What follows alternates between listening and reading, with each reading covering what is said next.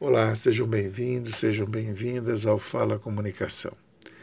Hoje eu quero falar com vocês sobre porta-voz. É, porta-voz, sim, aquele executivo autorizado a se manifestar publicamente em nome de uma organização. Este executivo, que vai desempenhar a função também de porta-voz, deve, obrigatoriamente, ser muito bem preparado para lidar com a imprensa. Ela, a imprensa, servirá de ponte no diálogo que este porta-voz, representando a sua empresa, travará com a sociedade, ou seja, a opinião pública. O executivo ele tem que saber, nessa função, do risco de ser questionado sobre temas do momento, pulsantes na sociedade durante qualquer oportunidade dessa sua relação com a imprensa. Deve, é claro, estar ciente desses temas e, se possível, já dispor de um posicionamento a respeito. A sua posição, o executivo tem a obrigação de saber, será a posição da organização que ele representa. Por tudo isso, causou-me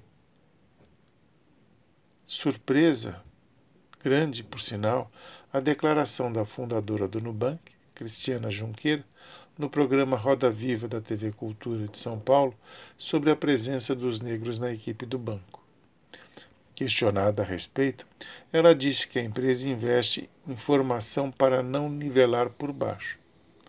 A repercussão, obviamente, foi grande e negativa. Ela já foi às redes sociais se desculpar. Era o mínimo que podia fazer. E eu pergunto: será que a sua assessoria de comunicação não a preparou para o programa? Não trabalhou os temas possíveis de serem abordados pelos jornalistas? Não elaborou o statement sobre eles? Não fez uma simulação? Rápida que fosse ainda? Bom, depois da repercussão gigante do programa de trainee do Magazine Luiza, o popular Magalu, que este ano dará preferência somente aos candidatos negros, o questionamento sobre esse tema era mais do que óbvio. Aliás, é importante reforçar, sobretudo nos treinamentos de mídia ou popular media training, que o óbvio não deve ser deixado de lado. Pelo contrário, deve ser considerado e relevado. Não se pode partir do princípio de que X coisa era tão óbvia que o porta-voz deveria saber. Na maior parte das vezes, durante as entrevistas, é no óbvio que o porta-voz tropeça.